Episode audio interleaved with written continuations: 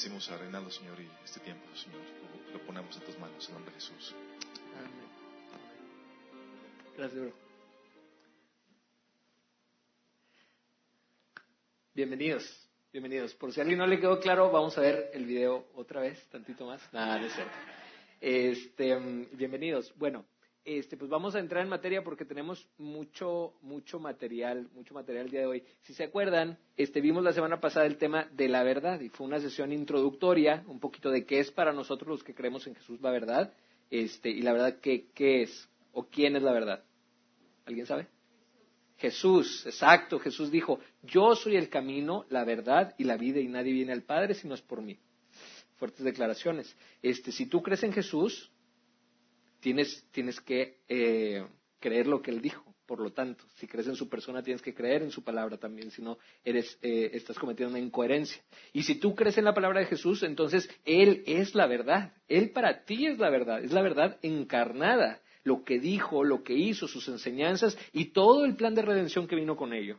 Entonces, este, la semana pasada vimos esto, de qué tan importante es el conocer a Jesús, porque él dijo, este, como dijo ahorita Alberto, si permanecen en mí, este, si permanecen en mis enseñanzas, conocerán, serán mis discípulos verdaderamente y conocerán la verdad, y la verdad los hará libres y te va a hacer libre la verdad. Y esa es una promesa que hace Jesús. Está hablando de él mismo, él como verdad. Dice que si tú permaneces en tus enseñanzas, en sus enseñanzas, vas a ser verdaderamente su discípulo, que quiere decir ser el discípulo de alguien es ser enseñado por alguien. Jesús, a dos mil años de su muerte, nos sigue enseñando cosas de manera personal. Es porque Él sigue vivo. Entonces serás verdaderamente su discípulo y conocerás la verdad ¿Qué quiere decir conocer a Jesús? Y la verdad te hará libre. Y vimos el pasaje que decía un poquito más adelante a las personas que Jesús les estaba diciendo esto y le decían, ¿pero libre de qué? Pues yo no soy esclavo. Y Jesús dijo, de verdad te digo que si tú haces pecado, esclavo eres del pecado. ¿Sí? ¿Tú estás pecando el día de hoy? ¿No tienes a Jesús y Él no te ha liberado? Eres esclavo del pecado. ¿Sí? Y ahí es cuando recordamos cómo este, cosas que hacemos a lo mejor todos los días, cómo mentir, este, cómo, este, no sé, algún vicio que tengas, como fumar, como beber, como ver pornografía, como ver a una chava pasar o, un chavo pasar enfrente de ti y no puedes quitarle la vista de, de, ti anhelándolo en tu corazón o anhelándolo en tu corazón, este, estás adulterando en tu corazón. Si no conoces a Jesús y no lo sigues a Él, no vas a conocer la verdad y la verdad no te va a hacer libre y vas a morir esclavo, esclavo del pecado. Es una vida que Jesús no quiere para ti. Entonces, este es un breve resumen de lo que vimos la semana pasada. Este, adelante, por favor. Hicimos esta convocatoria en Facebook, este, por ahí a lo mejor les llegó en, en WhatsApp algunos, este, que decimos, oye, conoce la verdad. ¿Tienes dudas sobre lo que crees? ¿Tienes dudas sobre la Biblia? Mándalas. Mándalas. Y aquí vamos a dedicarle algunas sesiones para, responder este, algunas preguntas. Fuimos juntando algunas, como dijo Alberto, este, nos juntamos ahí entre semana, unimos algunas, algunas, este, algunas preguntas muy interesantes, unas raras, otras, este, pero no hay pregunta mala. Realmente es malo más bien no preguntarlo. Entonces vamos a ver hoy día cuatro, consolidamos, juntamos cuatro, son cuatro preguntas este, grandes, este, o sea, grandes en, sentido de largas, y creo que cada una de ellas con su debido grado de eh, importancia en nuestra vida diaria. Entonces, vámonos con la número uno. Adelante. Dice, ¿qué es lo que dice el mundo? Dice, es la duda. Todos los caminos llevan al mismo Dios o hay muchas maneras de llegar al cielo. Esta es como la duda, ¿no? Lo que hoy vemos en la tele, lo que hoy vemos en, la boca de todo mundo, de todo líder espiritual ajeno a la iglesia, es todos llevan al mismo, el ecumenismo, ¿sí? Todas las religiones llevan al mismo Dios o hay muchas maneras de llegar al cielo. Vamos a atacar las dos. Entonces ahorita esté en iluminada de color azul, la de todos los caminos llevan al mismo Dios. Vamos a ver esto primero, ¿va?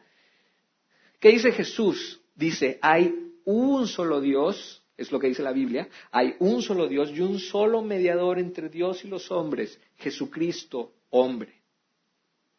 ¡Pum! Desde ahí, desde ahí ya nos va aclarando la, misma palabra. Nadie más murió por ti más que Jesús. Nadie más.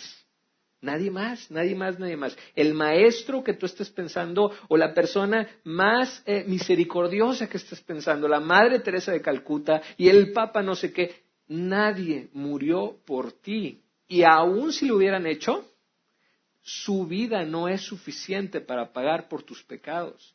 Jesús vino con un objetivo claro, vino para ser mediador entre Dios y los hombres. Entonces aquí ya nos va aclarando hay 29 mil religiones más o menos conocidas en el mundo. Sin embargo, el 70% de la gente dice creer en las siguientes, en el cristianismo, islamismo, hinduismo, judaísmo y budismo. ¿Sale? El 70%. Vamos a enfocarnos en esta si quieren. Adelante. ¿Por qué no pueden ser todas reales? ¿Por qué no pueden ser todas juntas? Eh, por una razón muy sencilla. Se contradicen entre sí. Y una tiene que ser verdad y otra tiene que ser mentira, si acaso.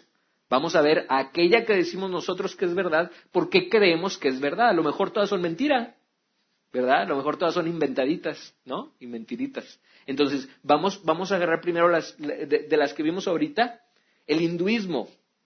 En el hinduismo hay 330 millones más o menos de dioses. Son muchos, muchos, muchos dioses. Este, inclusive hay distintas ramas del mismo hinduismo y tú puedes ver, de repente hay unos que se ponen más de moda y puedes ver a gente ahí con un elefantito este, y con el elefante este que tiene muchos, muchos brazos y que hace no sé qué, y la prosperidad de no sé qué rollo, y unos monos ahí azules medio raros con muchos, este, eh, eh, con muchas manos. Este, bueno, eh, el hinduismo cuando, ah, pues aquí estás así, perfecto. Este, cuando mucho, cuando mucho puede aceptar a Jesús como uno de sus dioses. Pero la Biblia no dice esto. La Biblia dice, yo soy el camino, dijo Jesús, yo soy el camino, yo soy la verdad, yo soy la vida, y nadie viene al Padre si no es por mí. Entonces Jesús no forma tantos de uno, uno de tantos millones. No, Jesús es Dios, es Dios. Y dice la palabra que es uno solo, ¿sí? Porque hay un solo Dios y un solo mediador entre Dios y los hombres, que es Jesucristo, Jesucristo hombre. Entonces, hasta ahí, eh, palomita, ¿no? Islamismo.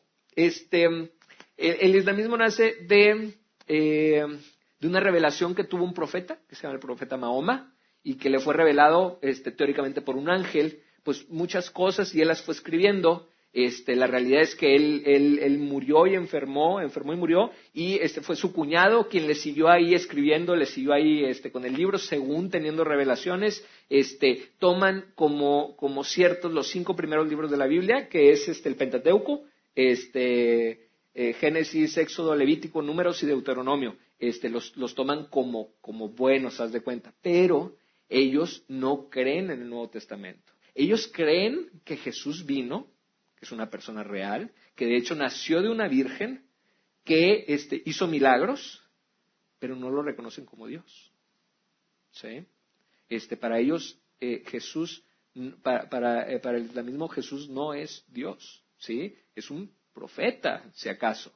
Y esto va en contra de la palabra también, va en contra de la Biblia.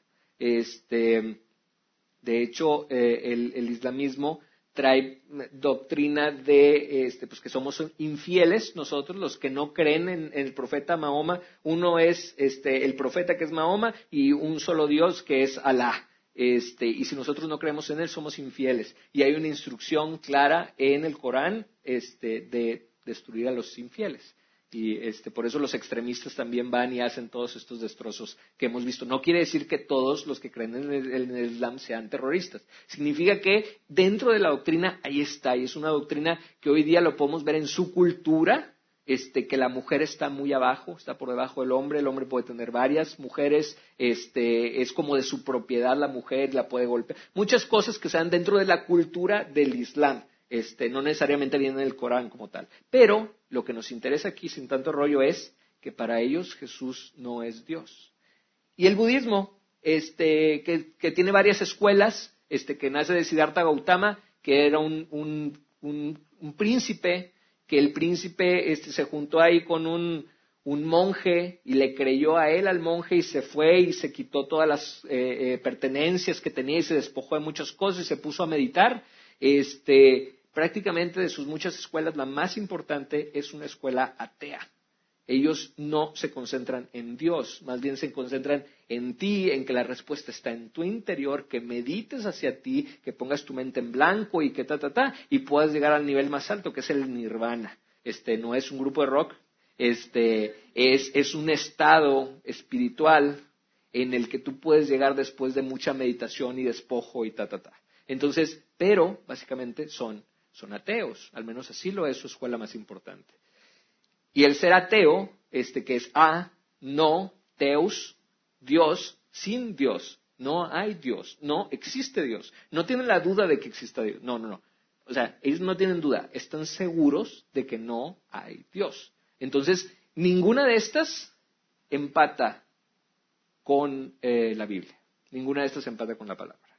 Entonces, si tú dices ser un partidario de Jesús y, le pusiste like a su página de cuenta, like a la, página de Jesús, pero ahí andas con tu elefantito de la prosperidad y con tu este, ranita que trae un centavo ahí o con no sé qué, este, o que tienes, hay una, una compañera de trabajo, una amiga que tiene, que tiene una cabeza de Buda en su sala. Este, no, pero está padre, es una obra de arte. Si tú no sabes lo que hay detrás de esa ideología, que hay detrás de esa religión, de esa creencia, este, es hora de que te metas, porque estás trayendo a tu casa cosas que no tienen que ver con lo que tú según crees y estás siendo incoherente. Entonces, no estás este, permaneciendo en la verdad de Jesús, no estás siendo su discípulo, no conoces la verdad y por lo tanto la verdad no te va a hacer libre. Y muchas veces cuando eres liberado por Jesús y lo conoces a Él, dices, ay, gracias Señor, gracias por liberarme, y volteas a ver a tu casa y tienes un montón de cosas ahí, y los ajos para que no entren los vampiros y el no sé qué, o sea, estás lleno de cosas. E, e, estaba siendo esclavo, ¿verdad? Entonces, bueno, pues hasta aquí vamos. Por lo tanto, adelante. Refutado, todos los caminos llevan al mismo Dios, no es cierto, eso es una mentira. Y podríamos, no tenemos el tiempo, pero las otras 29.000 les aseguro que son muy parecidas, este, que tienen que ver con religiones tribales y que andan ahí este, matando al, al, al, al chivito, a lo que sea, este, pero con unas, unas ondas así más, más feas y traer acá los huesos y unas ondas muy feas. Este, no es cierto, todos los caminos no llevan al mismo Dios. Segundo punto en azul, hay muchas maneras de llegar al cielo. Bueno, pues pues ¿qué le hace? O sea, aunque tú creas en otra cosa, pero si tú eres bueno, si tú eres buenito, pues, pues, pues Diosito te, salva, ¿no? Vamos a ver eso. Dice Jesús, yo soy el camino, la verdad y la vida, y nadie viene al Padre si no es por mí. Por ti mismo no puedes llegar a Dios. Dice Jesús que Él es el camino. Y o Jesús o está diciendo mentiras o está diciendo la verdad. Esa es una elección que tú tienes que hacer con base en, argumentos tuyos y que Dios te habla a tu vida. Pero si Jesús es verdad, Él es el único camino para llegar al Padre. Él es el único camino para llegar al Padre. Jesús nos enseña que solo es a través de Él que puedes llegar a la presencia de Dios o al cielo. Adelante. ¿Cómo sé que Jesús es Dios? ¿Y yo cómo sé que Jesús es Dios? ¿Sí? Vamos a ver algunos puntos. Por favor, si quieren ahondar en estos temas, hay unos este, estudios maravillosos que están en la página de Minas, de Minas Church, este, que inclusive los dio, los dio Alberto, este, que tienen que ver con, eh, con, las razones por las cuales creemos este, y podemos defender nosotros, nosotros nuestra fe, este, están ahí en, en, Minas Church. Este, ¿Cómo sé que Jesús es Dios? Número uno, Él dijo ser Dios, para empezar. ¿Sí? Y no solamente, o sea, fue escrito por varias personas, por varias personas del mismo, dentro de los evangelios. Dijo Jesús, el Padre y yo uno somos. En otro episodio, si han visto, si, si me han visto a mí, han visto al Padre, ¿sí? Este, Jesús dijo ser Dios. Dos, Jesús cumplió con las profecías para su vida, bíblicas, entre ellas que iba a hacer milagros, que iba a sanar a los enfermos, que iba a devolver la vista a los ciegos, que iba a hacer un montón de cosas, Él las cumplió. Y la probabilidad de que Jesús haya cumplido las más de 100 profecías de su primera venida, que iban a hacer en Belén, que iba a hacer milagros y prodigios, que iba, este, la manera en que iba a morir, que lo iba a traicionar a un amigo, por cuánto dinero iba a ser traicionado, etcétera, etcétera, etcétera, es eh, infinitesimal este, es increíble. Inclusive ya estaba pronosticado en Daniel, ya había dicho, predicho Daniel exactamente el tiempo con años en el que Jesús iba a, iba a entrar a la ciudad este, de, Jerusalén victorioso, este, que es el que conocemos como el Domingo de Ramos. Entonces, él cumplió con estas profecías bíblicas para su vida. Este, de hecho, autores no cristianos, como el historiador Josefo, escribió que Jesús fue un maestro que, hizo muchos milagros y prodigios. Está escrito por gente inclusive no cristiana. Jesús existió, la, persona histórica de Jesús existió. Hizo milagros y señales, por supuesto, y reconocido, como les digo, por, por personas externas. Murió, y la palabra clave aquí es y resucitó. Si Jesús, que dijo ser Dios, pudo haber sido muerto por la mano humana y no mostrarse él como Dios, este, pues por lo tanto no es Dios. Adelante, por favor. Dice, dice Pablo en Corintios, dice, este, 1 Corintios 15, eh, eh, convendría que se traigan su Biblia. Si no se la traen, por favor a la otra. Es muy importante para irse haciendo diestros ahí en, en, su palabra. Si no, un día les van a preguntar y los van a agarrar con los dedos en la puerta porque no van a saber ni dónde está el índice. Entonces dice, 1 Corintios 13, digo 15, del versículo 13 dice, em, empieza a decir Pablo, porque si no hay resurrección de muertos, tampoco Cristo resucitó. Y si Cristo no resucitó, vana entonces es nuestra predicación, vana es nuestra fe. Si Jesús no resucitó, no sirve para nada. O sea, este, esto que creemos y que le dedicamos la vida a ello, no funciona. Dice, y somos hallados falsos testigos de Dios porque hemos testificado de Dios que Él resucitó a Cristo. Estamos diciendo mentiras de Dios inclusive, al cual no resucitó si en verdad los muertos no resucitan. Porque si los muertos no resucitan, tampoco Cristo resucitó. Y si Cristo no resucitó, nuestra fe, su fe es vana. Y todavía malas noticias y todavía sigues en tus pecados. Nadie ha pagado por ellos.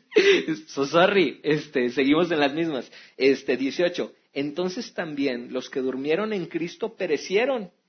Y si en esta vida solamente esperamos en Cristo, y si Cristo no resucitó y todo esto que viene aquí atrás, entonces somos los más dignos de conmiseración de todos los hombres. Somos los más dignos de que tengan lástima de nosotros porque hemos dedicado todo lo que tenemos, todo lo que somos, nuestra vida, y nos creemos salvados por una persona que no mostró ser Dios. La resurrección de Jesús es un punto súper importante y medular en tu fe. Y si no has creído que Jesús volvió de los muertos, vana es tu fe. Vana es tu fe. Adelante. Hechos históricos de la resurrección de Jesús. Punto número uno. Todos estos hechos, todos estos puntos son aprobados o son, digamos, que han satisfecho a la mayor parte de los estudiosos del Nuevo Testamento. Punto número uno. Después de su crucifixión, Jesús fue enterrado en la tumba de un hombre que se llama José de Arimatea. ¿Sí? José de Arimatea levantó la mano siendo él un importante miembro probablemente del Sanedrín. Este, dijo, oye, yo voy a poner mi tumba, que ahí entierran a Jesús. ¿sí? Esto es muy importante porque quiere decir que la gente sabía que Jesús fue enterrado y dónde lo enterraron. La gente era un personaje conocido en esa época. Punto número dos. La mañana del domingo, después de su muerte, la tumba, esta tumba de Jesús, fue encontrada vacía por algunas de sus seguidoras. Porque es importante las seguidoras, porque en el contexto cultural de Jesús, la mujer no podía servir como testigo en un juicio. La apreciación de una mujer o el testimonio de una mujer no era bien visto. Si este hecho hubiera sido inventado, los que lo inventaron hubieran dicho que lo encontraron hombres y no mujeres. Pero la verdad fue que lo encontraron mujeres. ¿Sí? Y fue encontrado como vacío. Y esto de que estaba la tumba vacía es muy importante. Hubo gente que lo buscó, buscó el cuerpo de Jesús. Los del Sanedrín judío sabían, porque se, había escuchado hablar por parte de Jesús, que él iba a volver de la muerte. Este, estaban esperando a que a lo mejor alguien robara el cuerpo. Y una vez que lo robaron, era de su interés hallarlo para mostrarle a la gente que Jesús realmente no había resucitado, que lo habían robado. Entonces lo estuvieron buscando. La tumba vacía es un punto muy importante. Número tres, en varias ocasiones y diferentes circunstancias, Jesús se apareció vivo a individuos y grupos de personas. Y que haya aparecido vivo no significa que haya sido un fantasma y soñé con él, soñé con Jesús. No, Imagínense que estamos aquí nosotros reunidos y que de repente aparece Jesús como una persona de carne y hueso, ¿sí? Y fue esto en diferentes situaciones, en diferentes circunstancias, como eh, podemos leer en la palabra que los discípulos que iban hacia Emaús, que de repente, pum, ahí estaba al lado de ellos un caminante según que estaba viajando con ellos y empezaron a platicar con él y al último, cuando estaban partiendo el pan, estaban allí echándose un taco, y se dieron cuenta que era Jesús el que estaba ahí con él con ellos y Jesús se, se fue. En otras ocasiones estaban los discípulos, se apareció entre ellos y cientos de personas lo vieron vivo a Jesús, vivo. Cuatro, los discípulos originales creían en la resurrección de Jesús, aunque tenían motivos para no hacerlo. En el contexto judío no se esperaba a un Mesías que iba a padecer y que iba a morir, que iba a resucitar. El contexto judío decía, porque así dicen mucho, la, mayoría de las predicciones acerca del Mesías, es que iba a venir e iba a gobernar con vara de hierro, no una persona humilde, este, de carpintero y demás, sino estaban esperando una persona de la realeza, que iba a venir y que iba a imponer. Entonces, ellos, los apóstoles, siendo judíos, ellos creían en Jesús a pesar de que su contexto le decía que no. Y por último, los discípulos dedicaron su vida a hablar de Jesús como Dios y padecieron terribles torturas y muertes eh, aterradoras. ¿sí? Este, cada uno de esos discípulos, todos los discípulos originales, más Pablo, murieron este, siendo, o, sea, fueron mártires, fueron martirizados. Algunos los serrucharon por la mitad, a otros los, los, este, los crucificaron, a otros los latigaron, a otros los lapidaron como Esteban, los apedrearon hasta la muerte. A Juan, de hecho, dice la, la, tradición judía, o la tradición cristiana más bien, que él fue metido en una olla de, de aceite hirviendo y no murió. Pero ese era el tipo de escarmientos que tenían los que creían en Jesús.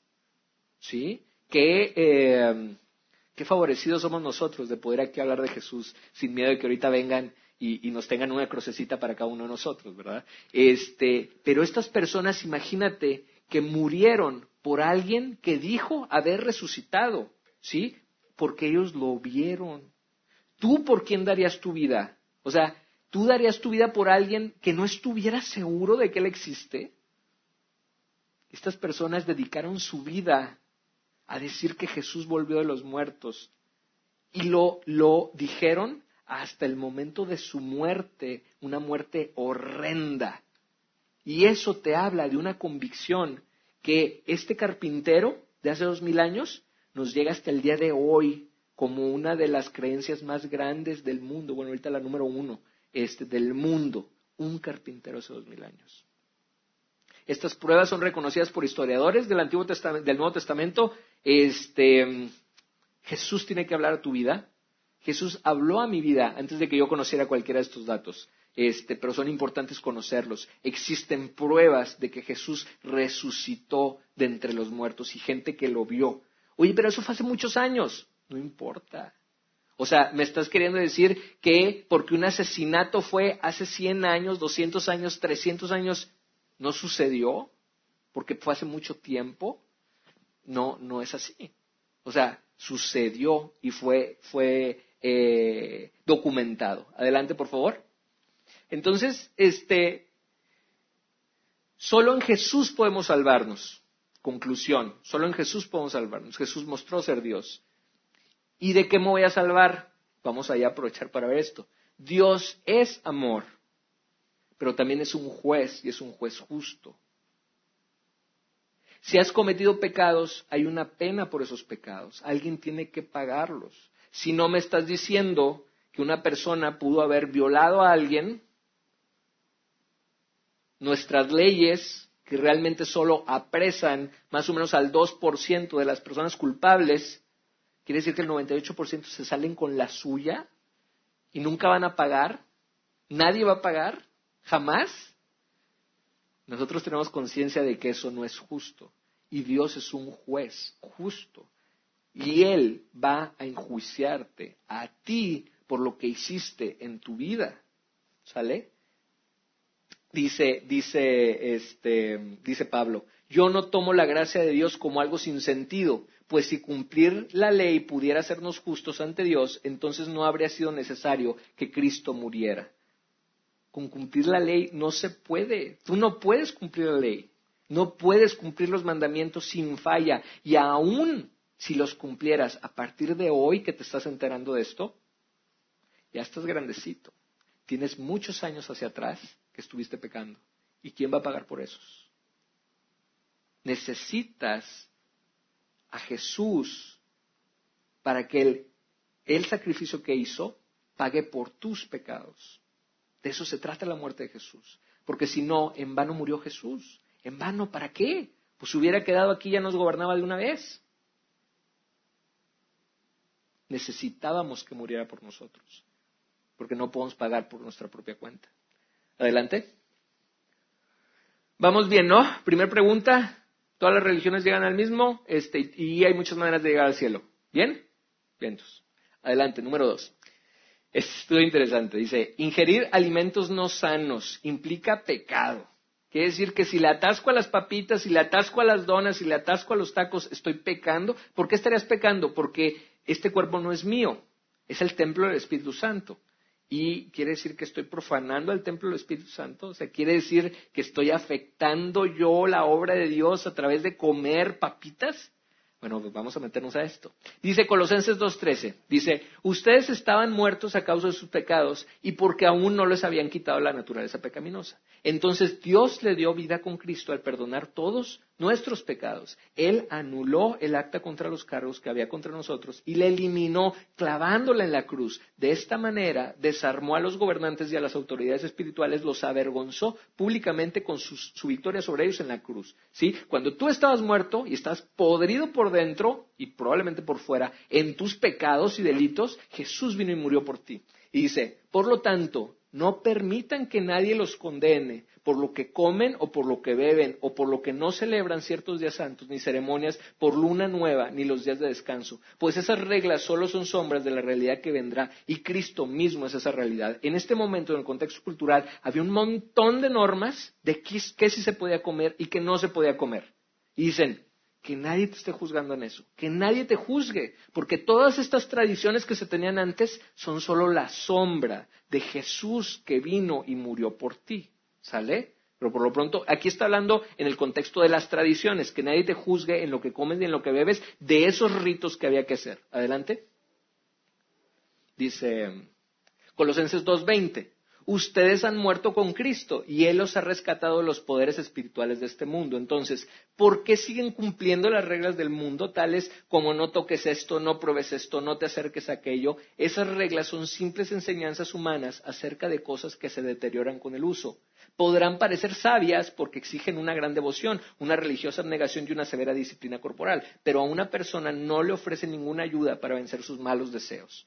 Si tú de aquí en adelante te privas de la coca y de las papitas, eso no te ayuda en nada contra tu problema más grande, que es el pecado que llevas en ti. Dice aquí Pablo, pues está padre, digo, está chido. ¿Por qué? Porque esas ondas, este, pues pueden ser sabias, ¿verdad? O sea, pues sí, suena sabio, o sea, y, cuido mi organismo y voy y corro y no sé qué, Sí, pero eso que estás corriendo, eso que estás este, haciendo box o lo que tú quieras, no te ayuda con tu problema más grande, que es tu pecado. Y tú puedes ser un gran atleta, pero tu vida personal la tienes destrozada. ¿Sí? ¿Y qué es lo más importante? ¿Sale? Y es lo que dice Pablo aquí. ¿Sí? A lo mejor todo eso está muy padre, pero no te ayuda con tu principal problema. Adelante. La Biblia muestra la prioridad adecuada de las cosas. El cuerpo sí es el templo del Espíritu Santo, dice 1 Corintios 6, 19, y debemos de cuidarlo como tal y ser prudentes. Pero, uno, dado que el cuerpo, nuestro cuerpo es de carne, algún día se va a descomponer. Y te tengo noticias, algún día te vas a morir. ¿Sí? Si no es que viene Cristo primero. pero hay una buena probabilidad de que te mueras antes. Entonces, este, ¿por qué? Porque tu cuerpo se va a descomponer. Dos, cuidar de él no es una prioridad. A pesar de que haya disciplina por el duro trato del cuerpo, eso es lo que dice el versículo pasado, no puede ayudarnos contra el pecado. No es tu problema más importante.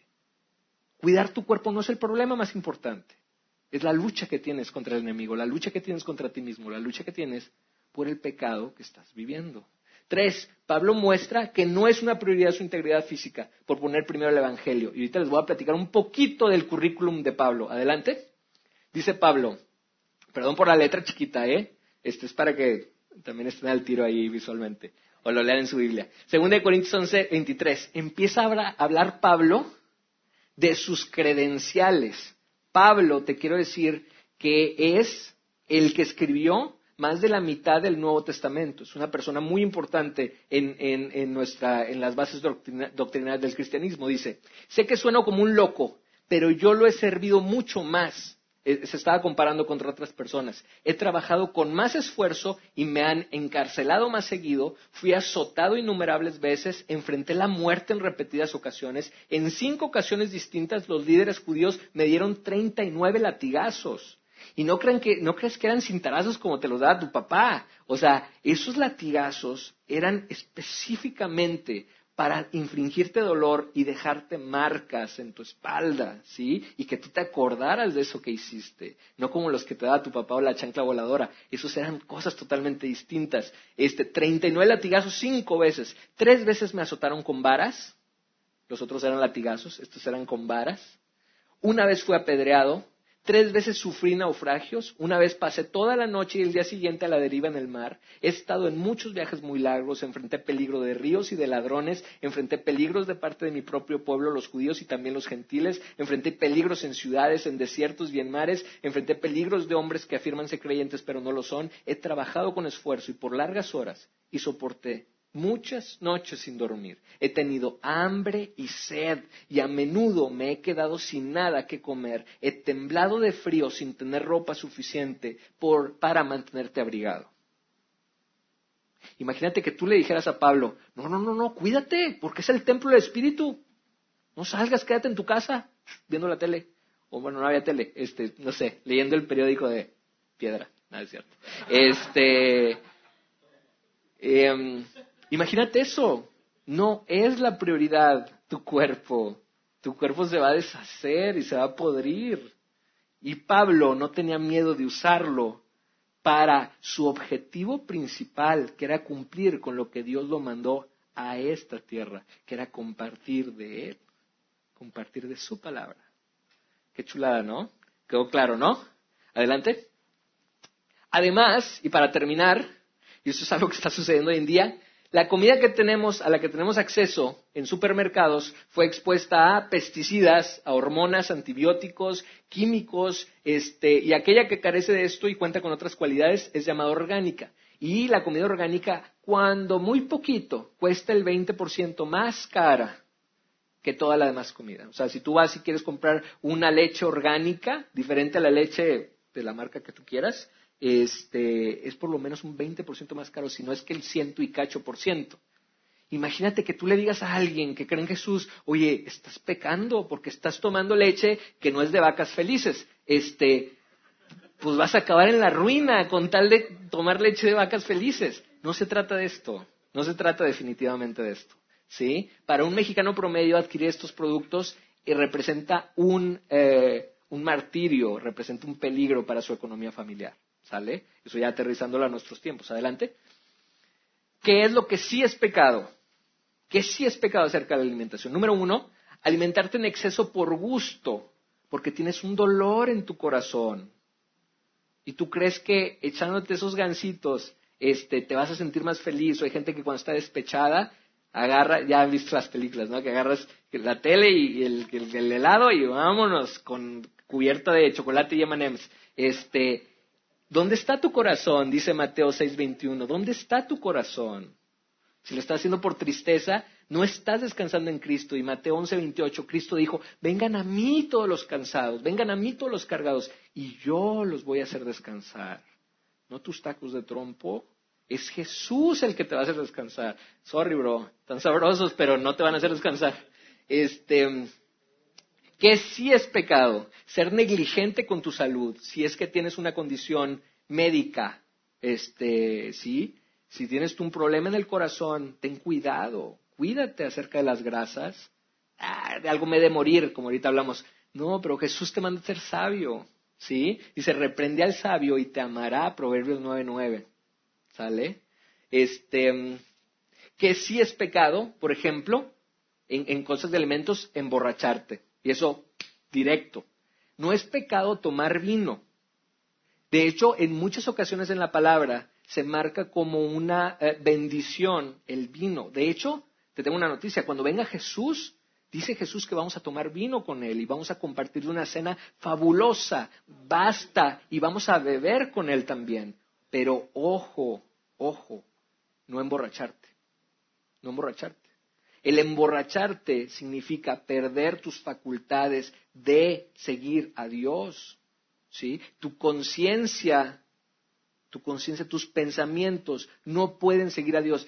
Caray, si es difícil, o sea, si es una tarea de todos los días pedirle a Dios sabiduría para poder seguir sus caminos, ahora imagínate si no estás en tus cinco sentidos. Y dice la palabra, por sus frutos los conocerás. ¿Sí? ¿Cuál es el fruto de ponerte borracho? Pues que vas a ir y vas a chocar y te vas a morir, o en el mejor de los casos te vas a morir. Mejor. Este, hace poquito, que les digo hace unos meses, vi el caso de una persona que iba a toda velocidad engarzazada y chocó por borracho y se murió su hijo chiquito y su esposa y él quedó vivo. Y lo llevaron directo a la cárcel, ¿sí? Por negligente. ¿Tú crees que eso es de bendición? Salud. ¿Tú crees que eso es bendición? ¿Sale? este, el hacerlo en una medida descuidada no es bendición. Dios no quiere que te pongas borracho, directo, directo. Y si te quieres poner borracho, de nuevo, aquí, voy a agarrar el, de los gancitos. ¿Dónde está tu corazón? ¿Dónde está tu corazón cuando quieres ir a, ahogarte en alcohol? ¿Dónde está tu corazón? ¿Dónde estás descargando toda tu, tristeza? ¿Quieres que te consuele el alcohol de verdad? de verdad, ¿sí? Y yo te aseguro que esas noches en que has buscado la felicidad ahí y has encontrado una felicidad ficticia, efímera, al día siguiente sientes que te quieres morir y quieres volver a hacerlo porque te quieres sentir igual que lo hiciste la vez pasada y es un círculo vicioso. Y he conocido gente destrozada por el alcohol también que no solamente toman el viernes, sino que definitivamente no tienen la fuerza para dejar de tomar. Y olvídate del viernes, del sábado y del domingo, y del lunes y del martes. Si no te presentas a trabajar, y el miércoles y el jueves y el viernes, y ya pasó una semana, y te sigues dos, tres semanas metido en lo mismo. Eso es el vicio del alcohol, y eso es una persona esclava. Yo lo puedo dejar cuando quiera, una sola vez que estés sin tus sentidos, basta para irte a matar en la calle. Y esto no es lo que Dios quiere de ti. ¿Quedó claro? Está bien, ¿no? Creo que se resolvió la duda. Y hasta con feria y demás. A ver, adelante. La número tres.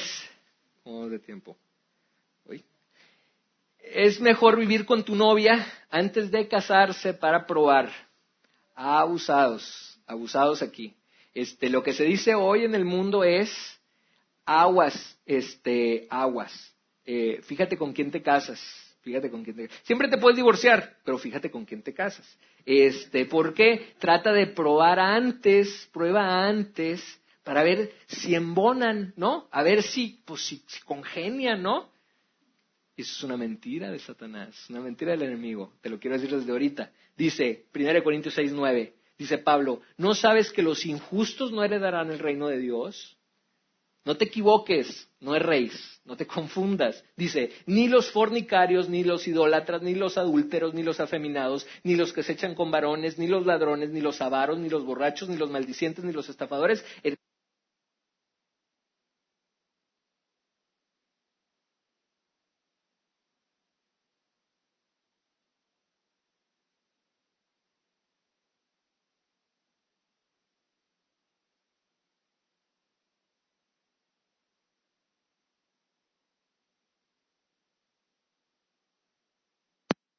no puedes tener relaciones sexuales. No debes tener, digo, estoy seguro que sí puedes. No debes tener relaciones sexuales.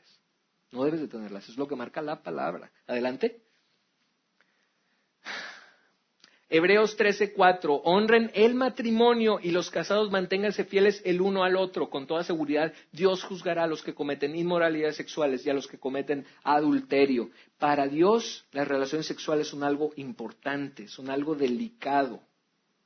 Es un beneficio del que solamente pueden gozar los casados, ¿sí? Y es tan delicado que aún teniendo el privilegio de gozar de esas relaciones sexuales y esa intimidad con tu pareja, puedes echarlo a perder teniendo relaciones con alguien más y metiendo a alguien más a tu matrimonio. ¿Sí? Pero todo esto va a ser juzgado por Dios. Muchas, pero muchas, me, atrevo a decir todas, las normas que el Señor pone son por algo. Y si no las cumples, tienen ciertas consecuencias. Adelante. Y son consecuencias lógicas. La consecuencia de ir contra la voluntad de Dios en este mandamiento provoca embarazos no deseados, enfermedades sexuales, madres solteras y abortos. Si no hubiera esta, eh, si todo el mundo tuviéramos relaciones sexuales solamente con nuestra esposa, con nuestro esposo, no existirían las enfermedades, por lo menos las que conocemos el día de hoy, tan agresivas y tan horrendas y que se transmiten con tanta facilidad, las enfermedades del, del cuerpo transmitidas vía sexual. Si tú estás solamente con tu esposo y con tu esposa no serían las mismas que conocemos al día de hoy. No tendrías embarazos no deseados. Yo les puedo decir que nuestra niña chiquita de 11 meses es la bendición, después de mi esposa, la bendición más grande que Dios me ha dado. Y es un eh, tema de tanta felicidad y tanto gozo que no concibes en tu cabeza como a alguien, o sea, que sale del doctor y que diga, estamos embarazados. O sea, gracias Señor. Y hay gente que sale del doctor llorando y con ganas de suicidarse porque le dieron la misma noticia. Y no estarías así si estuvieras cumpliendo con la voluntad de Dios. No te lo dice por capricho, ¿sí? Me encanta una imagen que vi en Facebook que es, se cuenta que una barda y es alguien este, saltándose la barda y esta barda se supone que son los mandamientos de Dios y este, este chavo que se le está saltando dice, a mí nadie me limita, vámonos. Y resulta que detrás de la barda hay un precipicio. No es una restricción como tal para, para, por, porque, ay, porque a fuerza, o sea, para, para limitarte a ti tu libertad, es precautoria. No te pases de ahí que te vas a causar daño. Y bueno fuera que nada más a ti, le vas a causar daño a muchas personas más. Y conocemos familias enteras que todos los tíos y los papás y los primos y los que siguen, todos divorciados, todos divorciados, ¿sí? Madres solteras, este, niños, eh, el 90% de los niños en Estados Unidos que están en cárceles juveniles vienen de hogares sin papá. Es el modelo que puso Dios. Y el saltártelo implica dolor y muerte. No solamente muerte física, puede ser muerte espiritual también. Y gente muy resentida. ¿Sale? Este, adelante. Yo creo que ya no alcanzamos la cuarta, porque ya nos consumimos todo el tiempo. Si quieren aquí, aquí le cortamos. Este, vamos a tener otra sesión la próxima semana, este, misma hora y en el mismo Vaticanal. Este, y, de verdad que es un tiempo de mucha bendición para mí poder venir y compartir y compartir estas, estas cosas. Creo que son temas de dudas muy, eh, eh, muy comunes en nuestra vida, tanto si tienes muchos años de cristiano como si eres nuevecito. Así que no eches esto en, vaso, en, saco roto. Por favor, dice, eh, ahorita lo leímos Proverbios 9:9, al sabio si lo reprendes, él te lo va a agradecer. O sea, si tú gozas de esta sabiduría porque aceptaste a Jesús en tu corazón, este, pégate a la voluntad de Dios, pégate a Él. Si permaneces en Él y permaneces en su palabra, vas a ser su discípulo Deja que Él te enseñe y vas a conocer la verdad y la verdad te hará libre y te va a hacer libre de esta y muchas otras cosas que hace este Satanás. ¿Sale? Bueno, eh, para terminar, este, vamos a seguir la, sesión, la, próxima sesión, pero quiero hacer una pausa aquí. Si tú no has aceptado a Jesús como tu Salvador Y si no eh, has tomado mal, si has tomado malas decisiones en tu vida, por desconocimiento, por ignorancia, por seguir tu propio camino. Jesús, por una, por una razón, te tiene aquí el día de hoy o te tiene viendo este video. Es porque quiere que le conozcas. Jesús no quiere que te mueras. Jesús no quiere que tu familia crezca con un resentimiento hacia ti. Jesús no quiere que abortes. Jesús no quiere que tengas una familia dividida. Jesús quiere que tengas vida y vida en abundancia. Él te ama con todo su corazón y Él no hace la eternidad sin ti. Por eso murió por ti. Haz una pausa en tu vida y acéptalo el día de hoy. Esa es la invitación. Nadie lo puede recibir por ti, nadie. Es una decisión personal. Te aconsejo de todo corazón que la tomes hoy, porque mañana no sabemos si vamos a estar aquí todavía. ¿Sale? Y si tú tomaste esta decisión, podemos orar. Quiero orar por ti. Y tú tomaste esta decisión y tú quieres poner un alto en tu vida y tú quieres de verdad seguir a Dios, este, cierra tus ojos, por favor. Si tú de verdad quieres recibir a Dios, a Jesús en tu corazón, que Él sea tu Señor, por favor levanta ahí tu mano.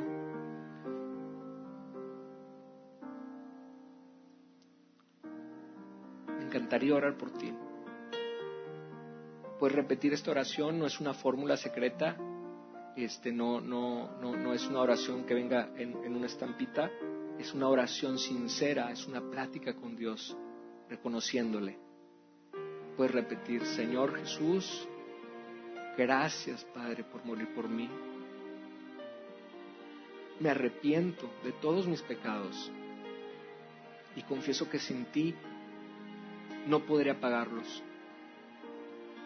Reconozco que tú eres Dios y quiero que seas mi Señor de aquí en adelante, todos los días de mi vida. Y no quiero separarme jamás de ti y quiero vivir eternamente contigo. Señor Jesús, me arrepiento de estos pecados. Me arrepiento por las veces que he dañado a tantas personas en mi vida. Perdóname, Señor.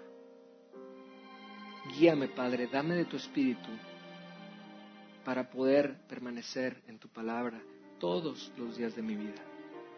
En el nombre de Cristo Jesús. Amén. Y si les parece bien, oramos para cerrar el estudio. Este, gracias, hermoso Señor, gracias por este tiempo, gracias, Señor, por cada una de las personas que están aquí. Te ruego, Señor, que esta palabra caiga en buena tierra y que pueda producir frutos, Señor, y que tú, como verdad, Señor, que puedas mostrarte a cada uno de los que estamos aquí, en sus diferentes temas y problemas y dudas y dificultades que estén viviendo, y que puedan encontrar la verdad, que te puedan conocer y que la verdad los haga libres. Te ruego, Señor, por cada uno de ellos por mí, por mi esposa, por mi familia. Te ruego por esta iglesia, Señor, síguela bendiciendo. Y te pido, Señor, te pido que estés con nosotros, Señor, que no te separes de nosotros, que podamos sentir tu amor, Señor, que podamos sentir tu espíritu, Señor, que mora en nosotros, en cada cosa que hagamos, que digamos, nuestro comportamiento en nuestro corazón, Señor. Te lo rogamos, Padre, en el nombre de Cristo Jesús. Amén. Listo. Bueno. Este, pues si Dios quiere nos vemos la próxima semana. Aquí vamos a estar un rato más por si quieres preguntar o platicar.